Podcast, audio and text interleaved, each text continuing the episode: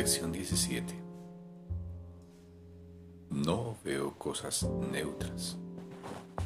No veo cosas neutras.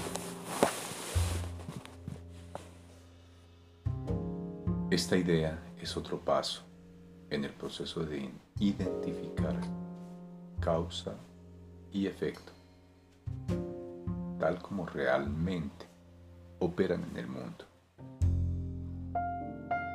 No ves cosas neutras porque no tienes pensamientos neutros. El pensamiento siempre tiene lugar primero, a pesar de la tentación de creer que es al contrario. El mundo no piensa de esa manera.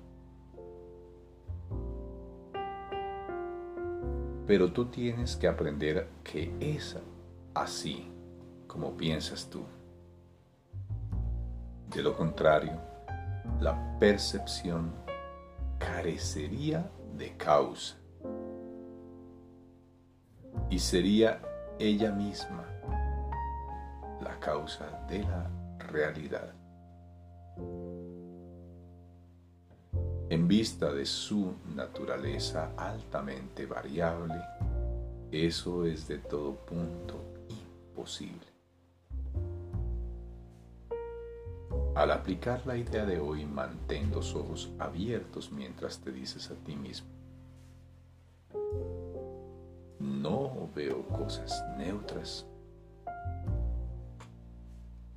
porque no tengo pensamientos neutros. Luego mira a tu alrededor dejando que tu mirada se pose sobre cada cosa que notes el tiempo suficiente para poder decir, no veo un o una neutro o neutra, porque mis pensamientos acerca de no son neutros.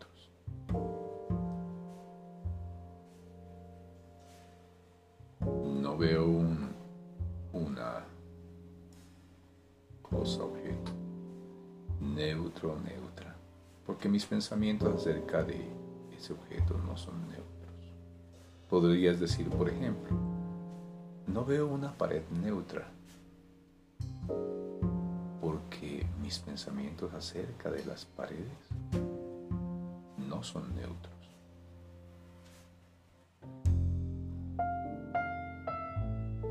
Veo un cuerpo neutro,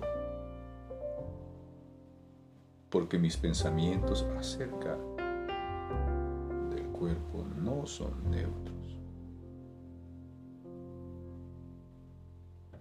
Como de costumbre es esencial no hacer distinciones entre lo que crees que es animado o inanimado, agradable o desagradable.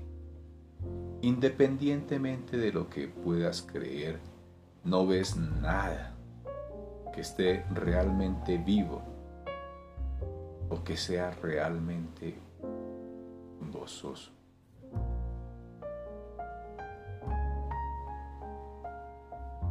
Esto se debe a que todavía no eres consciente de ningún pensamiento realmente verdadero y por lo tanto realmente feliz. Se recomienda tres o cuatro sesiones de práctica concretas e incluso si experimentas resistencia son necesarias, cuando menos tres para obtener el máximo beneficio. En tal caso, no obstante, puedes acortar la duración de la sesión a menos de un minuto de tal